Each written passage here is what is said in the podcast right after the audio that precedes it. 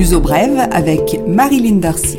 Bonjour et bienvenue dans ce nouveau numéro de Luso Brève, votre programme d'information en français sur le Portugal. Lisbonne recule dans le déconfinement avec elle Albufeira et Sesimbra. Les trois municipalités sont entrées dans la zone rouge du nombre de cas pour 100 000 habitants et elles doivent faire machine arrière en ce qui concerne l'organisation. La mesure est particulièrement importante en ce qui concerne les week-ends, puisque les bars et restaurants vont fermer à 15h30 et le nombre de personnes admises par table va diminuer. En revanche, les spectacles culturels sont maintenus jusqu'à 22h30. Le commerce alimentaire fermera à 19h en week-end et à 21h en semaine. Le commerce non alimentaire devra fermer ses portes à 15h30 les samedis et dimanches et à 21h pendant la semaine. Le télétravail est redevenu obligatoire. L'interdiction de circuler vers et de la région métropolitaine de Lisbonne est reconduite pour le deuxième week-end consécutif, mais le gouvernement introduit une mesure importante. Il est possible de sortir ou d'entrer dans l'ALM, l'agglomération lisboète, si l'on est muni d'un certificat Covid de vaccination ou d'un test négatif. Les enfants de moins de 12 ans en sont dispensés. Lisbonne est responsable de 70% des nouveaux cas de Covid enregistrés chaque jour, qui sont désormais autour de 1500. Une situation jugée préoccupante, mais sous contrôle selon les autorités qui surveillent particulièrement les hospitalisations. Le nombre d'hospitalisés en soins intensifs est repassé au-dessus des 100 et leur profil a changé. Ces malades sont plus jeunes, dans la cinquantaine. La présence prédominante désormais du variant indien dit Delta dans la région de Lisbonne est le principal motif de cette préoccupation en raison de sa rapidité de propagation. À ce stade, le gouvernement veut gagner du temps, ralentir la dissémination du coronavirus afin d'accélérer le processus de vaccination.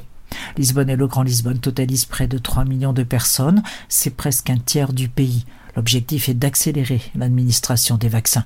Actuellement, ce sont les 35 ans et au-delà qui peuvent recevoir la première dose ou la dose unique de vaccination. Le Portugal est confronté à une diminution des stocks de vaccins disponibles, les horaires des centres de vaccination et leur nombre a été augmenté le délai d'administration de la seconde dose d'AstraZeneca a été réduite de 12 à 8 semaines pour accélérer la couverture vaccinale. Le Portugal est entré dans la zone rouge. Les indices qui mesurent la vitesse de propagation et l'incidence augmentent. Elle est cette incidence de 129,6 cas pour 100 000 habitants sur le continent.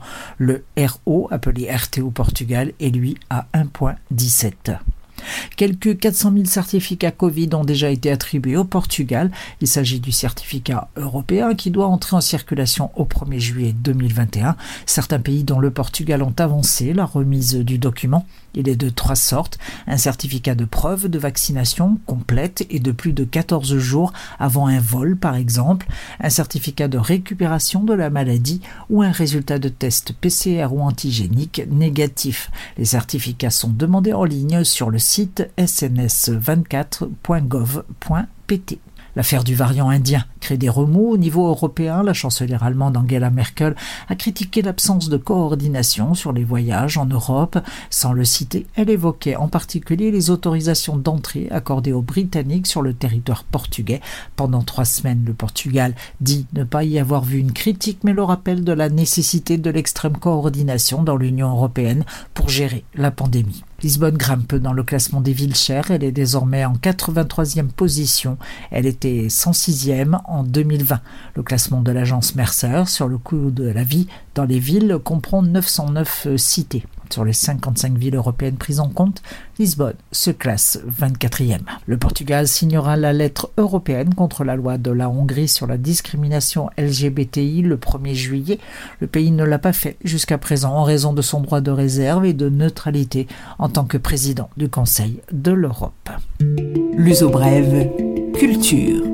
La page culturelle et autres, il s'appelle Amoroso et c'est un varino, un bateau à voile traditionnel du Tage. L'Amoroso célèbre ses 100 ans. Basé à Seychelles, rive sud du Tage, il est un ambassadeur de la ville. Si on peut faire une balade gratuite à bord de ce bateau à voile qui servait de transport de marchandises samedi 26 juin, le reste du temps, elle est payante. Cette visite s'informer et s'inscrire auprès du site de la mairie de Seychelles. À Lisbonne, le festival Lisboa Mistura au Palais Pimenta, un festival qui fait appel à la diversité urbaine. Trois jours gratuits dans les jardins, mais avec une programmation chamboulée en raison des restrictions de circulation qui viennent d'être annoncées pour Lisbonne. Temps fort prévu, la prestation de Selma Wamos, la mozambicaine, qui crée un univers musical très particulier à Lisbonne, mais ensuite en digression dans plusieurs villes du pays, Hamster Clone, une collaboration entre le metteur en scène Ricardo Neves Neves et l'acteur clone Rui Passion, une comédie où suspense et absurde se dispensent de paroles. C'est au théâtre Sandwich jusqu'au 4 juillet, tourné ensuite à Lule Ovar, Odivelas, Braga et Idiavo. À ne pas manquer, Inside Out à Culture Gest, où les espaces de la Fondation seront mis à contribution pour recevoir le public, entre rencontres sur le thème des fake news, concerts et visites commentées au fond d'exposition de la Culture Gest, un vaste programme à prix très accessible du 24 juin au 10 juillet. Voilà, ce programme est maintenant terminé. Je vous retrouve la semaine prochaine. D'ici là, prenez soin de vous et des autres.